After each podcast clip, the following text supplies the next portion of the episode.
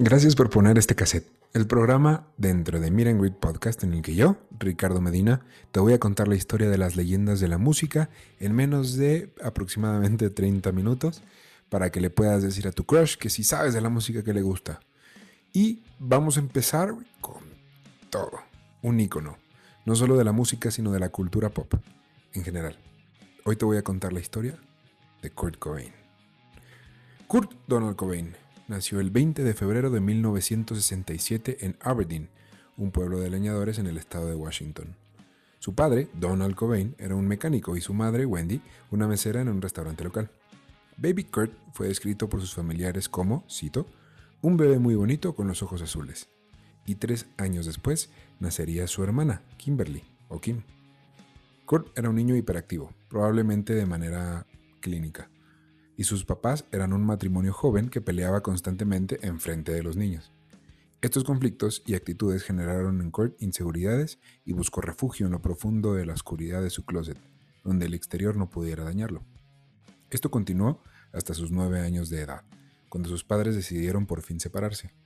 Cobain perdió el sentido de la seguridad y de hogar que su familia le daba, y comenzó a experimentar extraños dolores estomacales que lo atormentarían el resto de su vida como un tipo de gastritis. En su preadolescencia, Kurt se fue a vivir con su papá y su nueva esposa, o sea, sería su nueva madrastra. Y la situación era, digamos, tensa. Y cuando llegaba a visitar a su madre los fines de semana, se encontraba con esta borracha y usualmente con un nuevo novio y abusivo. Siempre eran abusivos. El chico desarrolló una personalidad tremendamente sarcástica y no se despegaba de la televisión, particularmente del Saturday Night Live, donde soñaba aparecer algún día. También se refugió en su arte ya que pintaba muy bien según sus profesores. A los 12 consiguió una videocámara y dirigió sus propias producciones caseras, de los que se destacan el remake de La Guerra de los Mundos o el cortometraje llamado Kurt comete suicidio sangriento, en el que el protagonista, Kurt, simula cortarse las venas. Y es que siempre fue un tema muy presente en su mente desde pequeño. Amigos de esas épocas recuerdan cómo les contaba que él fantaseaba con, cito, volverse una estrella de rock, ser famoso y millonario y luego suicidarse para ser una leyenda como Jimi Hendrix. Y hablaba de suicidio como algo que fuera común y corriente. Un año después probaría la marihuana y el LSD por primera vez. Se aisló de, se aisló de familia y amigos y se la vivió encerrado en el sótano de su padre. A los 14 le regalaron una guitarra que no sabía tocar pero solía presumirla como si sí. Kurt comenzó a desarrollar un profundo odio por su papá, y en preparatoria decidió que era suficiente, así que se fue de la casa, y pasarían años para que volviera a la estabilidad de un techo sobre su cabeza. Se mudó de aquí para allá, con amigos, con tíos, en autos de conocidos, etc. El despertar sexual de Kurt llegó, como el de cualquier adolescente, pero sus primeras experiencias fueron bizarras por decir lo menos. Primero intentó tener sexo con una chica con discapacidad mental, después de que sus amigos le robaran el alcohol eh, a esta chica y eh, los dejaron solos. Él se sentó en sus piernas y la comenzó a toquetear. Fueron al cuarto, pero entre que no sabía qué hacer y que los olores le dieron náuseas, se peló de la casa, se fue. Viviría con la vergüenza toda su vida. Y el papá de la chica sí quiso proceder legalmente, pero nunca pudo identificar a Kurt porque ese año no salió en el anuario. Poco después asistió con algunos amigos a un concierto de punk rock y se enamoró de la banda local favorita, los Melvins. Y ahí comenzaría algo que culminaría en una de las bandas más famosas de la historia. Pero por lo pronto las cosas no pintaban tan bien. Su madre comenzó a salir con un idiota machista que tenía tres pistolas escondidas en la casa. El machito jodía a Kurt llamándolo marica y poco hombre. Cuando su mamá se deshizo de las armas que tenía su novio, Kurt fue a buscarlas y las empeñó para comprar un amplificador. Durante esta época nació la canción autobiográfica Something in the Way, la cual es un claro ejemplo de cómo Kurt tendía a exagerar las historias. La canción menciona cómo vivía debajo de un puente y que estaba ahí todo el día, pero esto nunca llegó a pasar. Lo que sí era verdad es que Kurt Cobain se sentía abandonado y reemplazado por sus padres, lo cual dejó un vacío en su interior y jamás habría suficiente amor o atención para llenarlo. Se dejó el pelo largo y sin lavar, usaba camisetas punk hechas por él mismo, eh, más bien como pintadas por él mismo. Y se fue a vivir a casa de un amigo que lo indujo a la religión cristiana y lo bautizó. tocaban rock en su garaje, garaje, garage, ¿cómo lo dicen ustedes? En su cochera. Y un chico llamado Chris Novelistic se les unió tocando el bajo. Rápidamente se hizo muy amigo de Kurt, con quien compartía gustos e ideologías, aunque Chris estaba más loco que Kurt y era mucho más extrovertido. Poco después, Kurt abandonó definitivamente la escuela y consiguió trabajo lavando platos de conserje en su propia escuela, o ex escuela ahora, y de conserje en el YMCA, que para los que no lo sepan, no solo es una canción, sino es un gimnasio en Estados Unidos. Bueno, un gimnasio, un centro deportivo, tiene albercas y tal. Consiguió un departamento y tuvo varios roomies en rotación con los que se drogaba. Eh, se drogaban con los gases de las latas de crema de afeitar. Las perforaban y con eso... No les estoy dando ideas, yo les estoy contando la historia. Eh, robaba tiendas y comercios y hacía grafitis en las paredes del pueblo. Un día, de hecho, grafiteó la pared del YMCA donde trabajaba él y el día siguiente le tocó a él mismo limpiarlo. Pobre pendejo. Eh, lo arrestaron un par de veces por grafitear, de hecho, y estar borracho en un edificio donde no vivía. En su segundo arresto estuvo ocho días en la cárcel y contaba la historia de cómo como si se hubiera unido a una banda y se hubiera vuelto el capo de la prisión, intercambiando dibujos pornográficos por cigarros y poder. Pero en realidad estuvo muerto de miedo toda su estancia ahí. Luego eh, se mudó a la cajuela de la banda de Christ Novelistic y de su novia, y después a una casucha horrible. Y ahí comenzó a buscar miembros de su nueva banda y empezó a escribir canciones. En el 87 conoció a Tracy Marender, una chica que sabía mucho de música y decidió amar a Kurt hasta que aprendiera a amarse a sí mismo. En este punto, su banda no tenía nombre. Algunas, ideas eran Poo Poo Box, Designer Drugs, Whisker Biscuit, Spina Bifida, Good Bump, Egg Flock, Pucaria, Puking Worms, Fishing Food, Bad Guana e Incompetent Fools, mal escrito intencionalmente, entre muchos otros. Los miembros de la banda eran Kurt, obviamente, cantando y con la guitarra, Chris en el bajo, y uno de muchos bateristas que pasarían el periodo de prueba antes de que Kurt los corriera de la banda. Entre los nombres están Aaron Bockhart, Dave Foster, Dan Peters, Dale Crover y Chad Channing. Hasta llegar a quien conocemos como miembro oficial y el miembro más importante, el baterista más importante de la banda, pero vamos a hablar de él más adelante. Esta banda sin nombre tocó su primer show para adolescentes en un bar, y Kurt desarrolló una técnica infalible para el éxito. Imaginaba el peor escenario posible y predecía que eso era definitivamente lo que iba a suceder, y cualquier cosa mejor que eso era un éxito rotundo. Nada, güey, el güey. Nada, güey, el güey. Dos meses después se mudó a la ciudad de Olimpia. Todo esto es en el estado de Washington, por cierto. Eh, con Tracy, perdón, Sí, se mudó con Tracy a un departamento descrito como, cito, un chiquero, un zoológico y una creep house. Había pósters de bandas de rock modificados por el mismo Kurt. Pintó la palabra Red Room de rojo en el baño, eh, que para los que no lo sepan es una referencia a la película de, The Shining, y al revés, eh, Red Room dice murder, que se traduce a asesinato. Era una perra básica, mi querido Kurt Cobain. Eh, y tenía animales como conejos, gatos y tortugas. Tracy ganaba el dinero que necesitaban y lo único que le pedía a Kurt era que limpiara un poquito, cosa que el perro huevo no hacía, y eso empezó a levantar fricción en la pareja. Luego, Kurt dejó su trabajo y se concentró en escribir canciones. La banda funcionaba gracias a que Tracy y Shelly, que era la novia de Chris, eh, agendaban conciertos, vendían mercancía, administraban todo, o sea, las mujeres eran las que hacían todo, obviamente. Eh, porque estos perros huevones pues nomás se dedicaban a andar de fiesta y, o decir que escribían canciones. En enero de 1988 grabaron su primer cassette y lo mandaron a varias disqueras a ver si pegaba, chicle y pega. Kurt hizo un cartel que decía Nirvana y cuando le preguntaron qué era eso dijo, cito, somos nosotros, significa lograr la perfección. Y dijo que lo había elegido porque se había convertido al budismo, aunque en realidad solamente había visto como que un show al respecto en la tele y ya. La banda comenzó a tocar en pequeños bares, y Kurt ganaba más y más confianza y también era un desmadre. Estrellaba guitarras, destruía la batería y se aventaba clavados en el público. Su sencillo Love Buzz ganó a muchos fans en la radio local, y esto les ganó la oferta de grabar un disco completo, con la única condición de que ellos lo tenían que pagar, y la firma era Sub Pop. Ahora no les voy a mentir, Kurt Cobain era una amalgama de contradicciones, no solo en la infinidad de entrevistas que le hicieron, pero en su misma personalidad.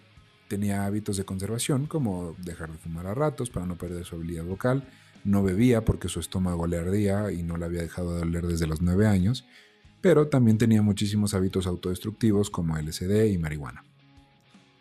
Un día leyó un libro llamado, cito, Todo lo que necesita saber acerca del negocio musical, el cual le hizo entender que debía exigirle a Sub Pop un contrato de verdad. El trato acabó siendo de 3 años por 3 discos, con pagos de 6, 12 y 24 mil dólares respectivamente. Y con esa firma comenzaron a grabar su disco que se terminaría llamando Bleach, que se traduce a cloro. Tenía canciones viejas y nuevas que van desde el thrash hasta el grunge, aunque a Kurt le cagaba que lo identificaran con el género grunge. Prefirió el término rock alternativo. Y son una mezcla de letras reales y profundas de la vida de Kurt con sarcasmo y humor que él se inventaba. El disco tuvo éxito y les ganó una gira en pequeños clubs y bajó presupuesto en el Reino Unido y Europa.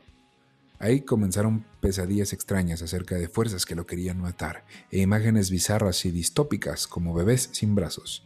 Era un tema que le obsesionaba, ver bebés sin brazos, mm, no sé por qué. Y también soñaba con fetos colgados en los árboles y cosas así. También se cansó de que Sub Pop no invertía lo suficiente en promocionar, su disco y anunció que estaría buscando una firma más grande que los reemplazara.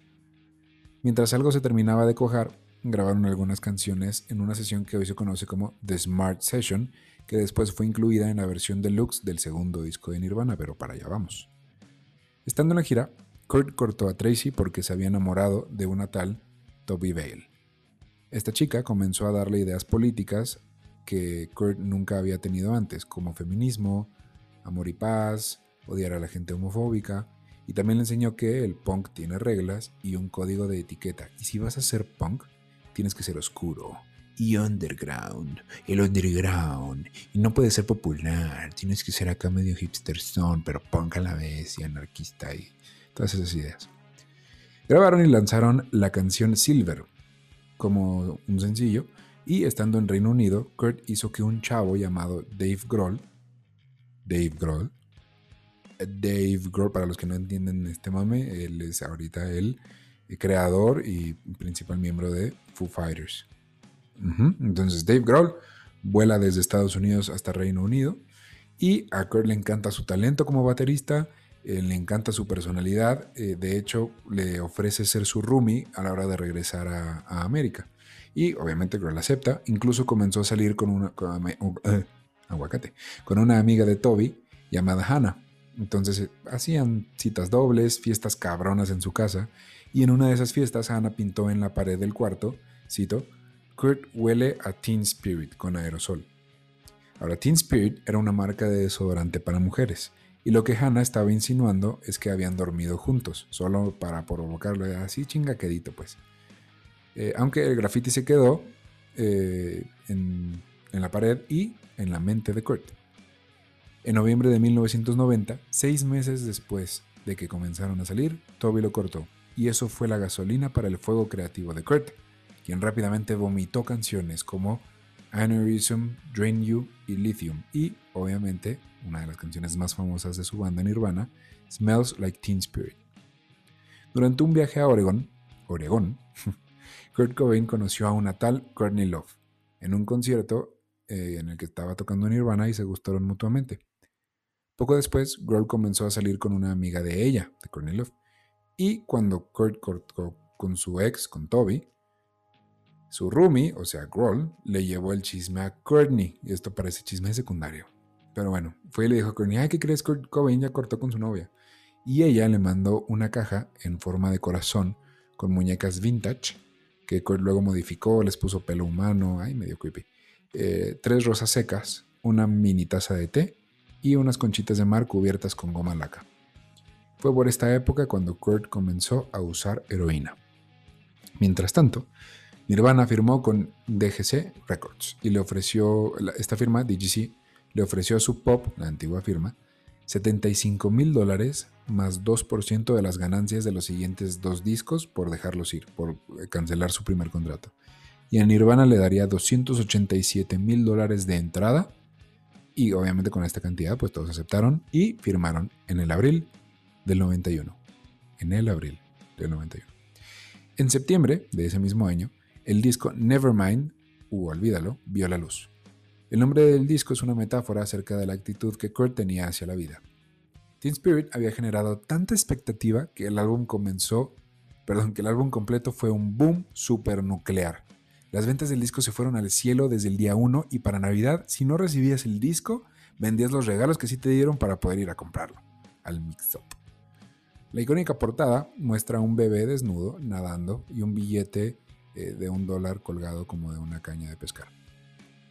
Toda esta idea vino de un programa de televisión que Kurt vio en el que se mostraban bebés nadando. Y, fun fact, en el, en el aniversario número 25 del disco, Spencer Elden, quien es el bebé de la portada original, fue entrevistado, obviamente ya es adulto, y tiene la portada tatuada en el pecho. La, y la mayoría de sus comentarios fueron acerca de lo surreal que es que el mundo entero conozca tu penecito de bebé. Y recreó la fotografía ahora siendo él un adulto. Así que búsquenlo, está por ahí en YouTube. Eh, está chistoso. Las ventas crecieron día con día y Kurt de pronto era la estrella de rock más famosa del mundo, como lo había previsto cuando estaba en la secundaria. Esto, contrario a lo que podríamos creer, solo lo conflictuó aún más. No lo podía creer y al mismo tiempo no lo disfrutaba tanto como creía que lo iba a hacer. Se encerró en su casa con un montón de drogas y se puso a escribir música y a ver cómo su conejo tenía relaciones sexuales con su gato. Poco después conoció a Mary Lou Lord, con quien compartía gustos musicales y comenzaron a salir formalmente. Cabe aclarar que Love la, a la quería mucho, pero pues no vivían en la misma ciudad y ella de hecho tenía una relación. Cuatro semanas después del lanzamiento de Nevermind, el disco había llegado al top 40 de la lista de Billboard y era un sold out en todas las tiendas de discos y MTV sacó el video en horario regular, en el mejor horario que, te puede tocar en MTV. Las estaciones de radio tocaban las canciones de este disco 24/7 y Kurt estaba usando más y más drogas por día. Y por lo tanto tenía más berrinches, así que Mary Lou Lord lo dejó. Y como si el destino lo hubiera planeado, el día que Lord se fue, Courtney Love, Courtney Love, Courtney Love llegó a visitarlo. Había cortado por fin con su novio y venía con toda por el curco. Y ella eh, a ella le atraía este ser misterioso que él era y lo frágil pero fuerte al mismo tiempo que resultaba ser. Y al mismo tiempo a Cobain le atraía mucho que ella era fuerte, lo mucho que sabía de música, lo extrovertida que era, su actitud y que compartía un pasado igual de horrible que él. Entonces pues, se gustaron muchísimo. Ambos tenían este sentido de urgencia de huir de su pasado. Episodios derivados del uso de la heroína comenzaron a pasar en los conciertos. Cito. Este es Kurt Cobain, cito. Cuando volví de nuestro segundo tour en Europa con Sonic Youth, decidí usar heroína diaria porque el estómago me dolía y había estado sufriendo por esto durante años, llevándome al punto de querer suicidarme. Durante cinco años cada día de mi vida, cada vez que tragaba algo de comida sentía que me quemaba por dentro. Tenía náuseas en la parte superior de mi estómago. El dolor se volvió aún más severo en el tour debido a la falta de alimentación en régimen y dieta. He consultado a 15 doctores diferentes, he probado 50 tipos distintos de medicamento para úlceras y lo único que ha servido son los opiáceos fuertes. Ha habido muchas veces en las que me encuentro literalmente incapacitado, en cama por semanas, vomitando y muriéndome de hambre. Así que decidí que si ya me siento un adicto, pues igual y mejor me hago uno. Empezamos a conocer un poco la, cómo piensa Kurt Y aunque con el paso del tiempo se ha pintado a Courtney Love como la persona que introdujo a Kurt a la heroína, la realidad es que fue al revés. Love no podía inyectarse sola porque le daba miedo, así que Cobain la ayudaba. Y ella tenía una regla de no hacerlo diario, así que Kurt se le salía y se inyectaba en otro lado nada más. En diciembre del 91, la pareja se comprometió en una cama de hotel de Londres y recibieron el 92 tocando en un concierto en San Francisco con Pearl Jam como teloneros y con un joven Keanu Reeves, aka John Wick, queriendo ah, hacerse amigo de Kurt y fracasando en el intento no lo logró. Y eh, poco después invitaron a la banda a aparecer en el Saturday Night Live y para estas instancias Kurt ya era un adicto total a la heroína. Estaba cumpliendo su sueño al mismo tiempo de que estaba destruyendo su vida. Y esto, eh, bueno, esto le causaba muchos problemas a la banda, y le preocupaba a su equipo de managers y a los productores de los programas a donde los invitaban porque no sabían si podían dar entrevistas completas o shows. Pero aún así, todo salió bien, se le puede ver sobrio y miserable, como alguien que está muy crudo y quiere vomitar, pero pues dio un buen, un buen show, está en YouTube. Al día siguiente, Courtney se despertó y encontró a Kurt pálido, frío y sin moverse. Resulta que le había dado una sobredosis, la tercera en lo que llevaba a Kurt de salir con él. De hecho, al final se hizo una experta en revivir gente. Luego se enteraron que Courtney estaba embarazada y decidieron mudarse a Los Ángeles y entrar a rehabilitación. Durante el proceso, que suele ser un martirio lleno de malestares, el de rehabilitación, Kurt tuvo que grabar el video Come As You Are y pidió que su cara saliera distorsionada y oscurecida. Se ha confirmado con el paso de los años que ambos sí usaron heroína durante el embarazo y en cuanto acabó el rehab se fueron de gira por Australia y por Japón. La pareja se casó el 2 de febrero del 92 en Hawái, en una ceremonia con muy poca gente a la que Christ no asistió porque Kurt estaba paranoico. Decía que su novia, la novia de Christ, Shelley, estaba hablando mal de Courtney a sus espaldas y les los desinvitaron de la boda. Pasarían dos meses antes de que la banda pudiera tocar de nuevo como amigos que eran. Y de hecho había rumores de que Nirvana se había acabado, que nunca harían otro disco y tal. Kurt Cobain tenía una idea muy definida, muy definida de cómo lo veía la gente. Cito. Piensan en mí como un perdedor demacrado, con piel amarilla, tipo zombie diabólico, drogadicto, junkie. Una causa perdida, al borde de la muerte, autodestructivo, cerdo egoísta que se inyecta en el backstage segundos antes de un show. Y en su diario también podemos apreciar qué pensaba acerca de sí mismo. Cito, me odio a mí mismo y quiero morir.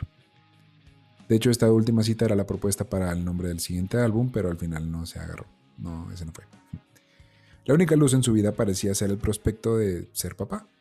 Pasaban horas viendo las radiografías del fetito que parecía un frijol, y de hecho así le decía a la pareja, bin o frijol. A partir de este punto, Kurt entró y salió de procesos de rehabilitación constantemente y duraba sobrio muy pocos días. Nirvana apareció en la portada de la revista Rolling Stone y por fin comenzaba a entrar dinero en la cartera de Kurt Cobain. Pero el problema de la droga y de su enfermedad estomacal seguían ahí y los productores no dejaban de decir que cancelaban conciertos por razones médicas. Decían que se había caído, que se sentía mal, que tenía gripa, fiebre. En realidad es que estaba drogado.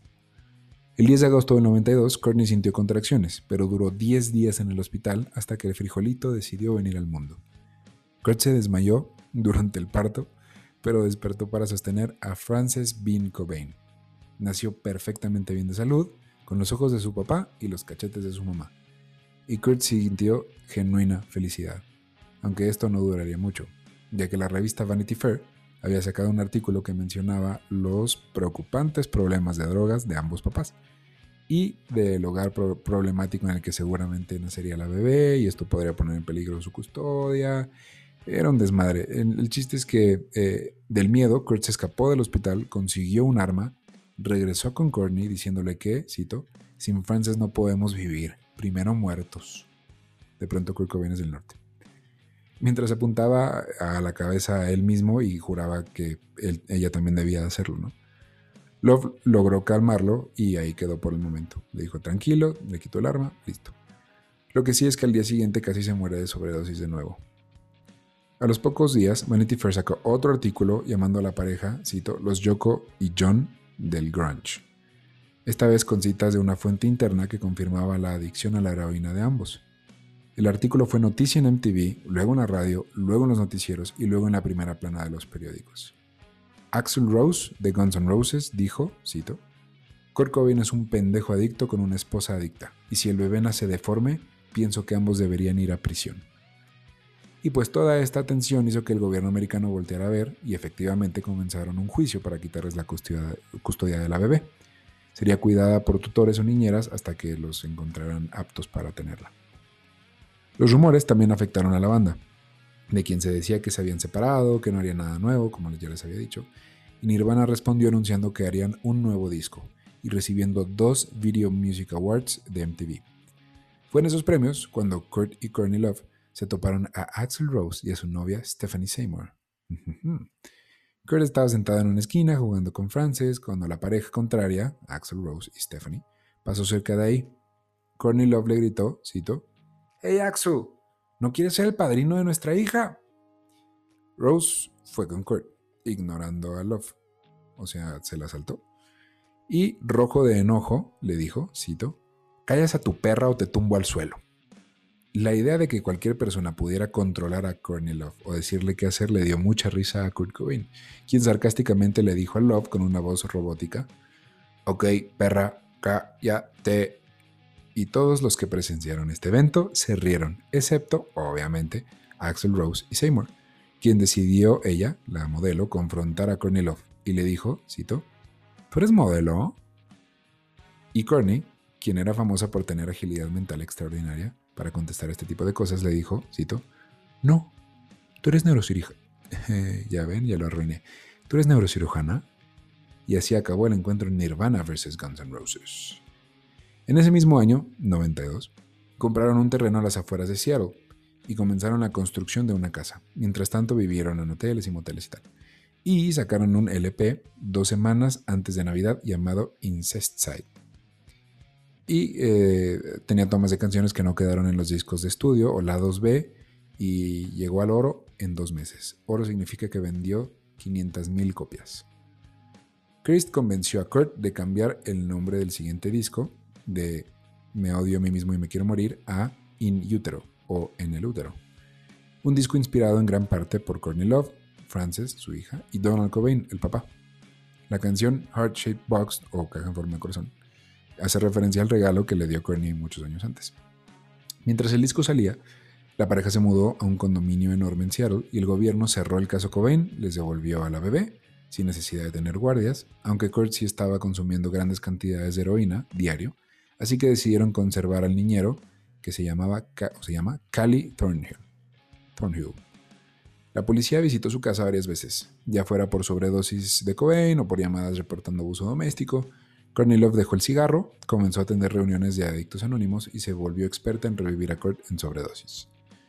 In Utero, el disco, salió en septiembre del 93 y Kurt no quiso hacer un tour mundial. Se sentía abrumado, solo, sin amor y sin ganas de todo lo que la gira conllevaba. Sin embargo, su equipo, la banda, ahora dos nuevos, con dos nuevos integrantes llamados Laurie Goldstone en el cello y George Rodenberg, mejor conocido como Pat Smear en una segunda guitarra, y su familia, todo el mundo le insistía que debía hacerlo, hacer la gira o perdería popularidad y mucho dinero, pero Kurt seguía negado. De pronto, MTV llamó para hacer un concierto acústico o un MTV Unplugged, y a esto Cobain sí accedió. El show salió increíblemente bien y se volvió una imagen icónica en la historia de la banda. Kurt había visto una infinidad de doctores y pasado una infinidad de tratamientos para el dolor estomacal que ya les he contado, eh, que solo se iba esporádicamente, pero siempre como el herpes regresaba. Herpes, En fin, eh, eh, se la pasaba entre dolores, inyecciones y así llegó el 1994. En enero se mudaron a su mansión nueva a las afueras de Seattle y para este entonces todos en la casa eran adictos a algo. Love volvió a usar drogas esporádicamente, Cali, el niñero, no podía vivir sin cocaína en la nariz, Cobain, pues ya sabemos que era adicto a la heroína. La banda logró convencerlo de hacer una gira en Europa, pero Kurt se veía demacrado, deteriorado, triste. La comunidad europea lo veía como un ícono junkie y esto lo deprimió muchísimo. Decidió cancelar esa gira, aunque costara cientos de miles de dólares. Cito, algo le estaba pasando en su vida personal, algo le preocupaba verdaderamente. Esto lo dijo Chris Noblistic. Comenzó a declarar que quería quebrar la banda, quería despedir a sus managers, quería el divorcio, en marzo, eh, estando en Roma, vio a Courtney Love después de unos días alejados. Esa noche, Love despertó a las 6 de la mañana y encontró a Kurt pálido, sin respirar, sin vida y con una nota en su pierna. Courtney lo llevó volando al hospital donde le declararon un coma. Todo era posible, que muriera, que tuviera daños cerebrales o que viviera. Había tomado 60 pastillas de Rohypnol, un tranquilizante 10 veces más potente que el Valium, los periódicos del mundo ya estaban declarando a Kurt muerto por sobredosis accidental cuando el cantante despertó por fin. Después del primer intento de suicidio, Courtney puso una regla de cero drogas en la casa, así que Kurt se tenía que ir a la casa de sus dealers o a moteles a ponerse hasta su madre. Cuando llegaba a casa, peleaba con Courtney, se encerraba en su cuarto y amenazaba con suicidarse, y Love llamaba a la policía para que esto no pasara. Esto pasó varias veces.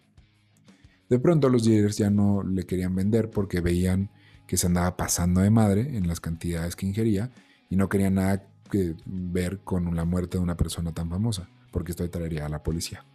Así que empezó a ir a lugares cada vez más escabrosos a conseguir su adorada heroína. En casa, le hicieron una intervención que no funcionó y esa misma noche Courtney Love se fue a Los Ángeles a un proceso de rehab, pero Kurt no quiso ir con ella, él se quedó en Seattle. El día siguiente tuvo una sobredosis en el asiento trasero de su auto porque sus dealers no querían que se muriera en su departamento, así que lo sacaron. Y ahí, en el coche, aceptó la muerte. Sin embargo, no murió. Kurt quería liberarse del dolor, tanto físico como psicológico, y ya ni la heroína le ayudaba para ninguno de los dos. Un psicólogo lo convenció de alcanzar a Courtney Love en Los Ángeles para la rehab, pero cuando Chris lo estaba llevando al aeropuerto, Kurt se volvió loco y quiso saltar del coche en movimiento. Novelistic, al ser mucho más grande y fuerte, tuvo que jalarlo, así jalar de la chamarra mientras manejaba y llegar hasta el aeropuerto. Cuando llegaron, Kurt le golpeó la cara y se puso a correr. Estaba huyendo cuando Chris lo tacleó y en el piso comenzaron a pelear. Kurt logró zafarse, le gritó ¡Fuck you! y salió corriendo. Y esta sería la última vez que se verían los dos viejos amigos. Cuando Kurt llegó a la casa, marcó a Courtney, quien lo convenció de ir ahora sí al día siguiente a Los Ángeles.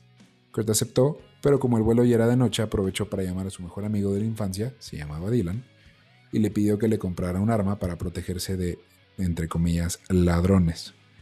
Dylan le compró una escopeta Remington M11 20 Gauge, Gauge por 308 dólares con 37 centavos en efectivo, que Kurt escondió en su casa, la dejó ahí y luego se fue a Los Ángeles. Cito, si Kurt estaba suicida, me lo escondió demasiado bien, declaró su amigo, el que le compró el arma. Cobain se internó en el Exodus Recovery Center y Frances fue a, visitarlo un día con una niñera y la pasaron bastante bien, y esta sería la última vez que Kurt vería a su hija. A los pocos días se escapó del centro de rehabilitación se fue a Seattle mientras Courtney volaba de regreso a Los Ángeles para ir a buscarlo. Y también iba a promocionar un nuevo disco porque ella tiene, creo todavía tiene una banda llamada Hole. Entonces se cruzaron de ida y vuelta, no estaban en el mismo estado. El sábado 2 de abril, Kurt Cobain llegó a su casa. Llamó a Courtney Love a su hotel, pero el conserje le dijo que no le podía pasar la llamada porque tenía instrucciones claras de que la señorita Love no estaba recibiendo a nadie.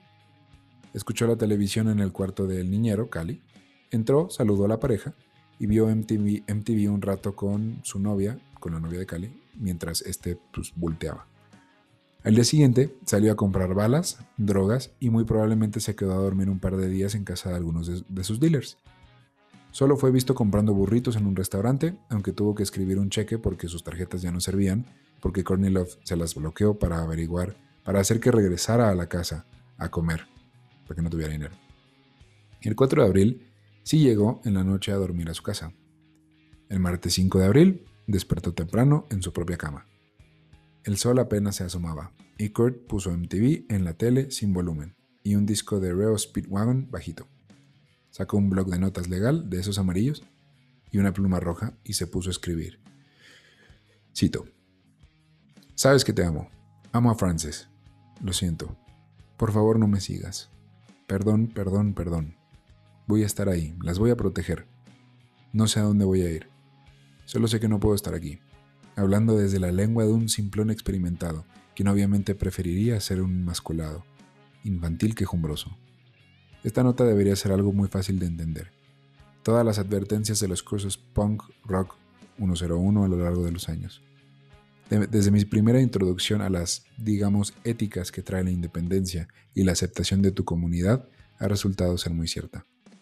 No he sentido la emoción de escuchar o crear música junto al, con leer y escribir por demasiados años.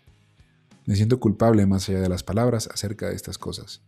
Por ejemplo, cuando estamos en el backstage y las luces se apagan y el ruido maniático del público empieza, no me afecta de la manera que afectaba a Freddie Mercury, quien aparentaba amar, disfrutar el amor y adoración del público, cosa que totalmente admiro y envidio. La cosa es que no puedo engañarlos, a ninguno de ustedes. No es justo para ustedes ni para mí. El primer crimen del que puedo pensar es estafar gente fingiendo y pretendiendo que me estoy divirtiendo al 100.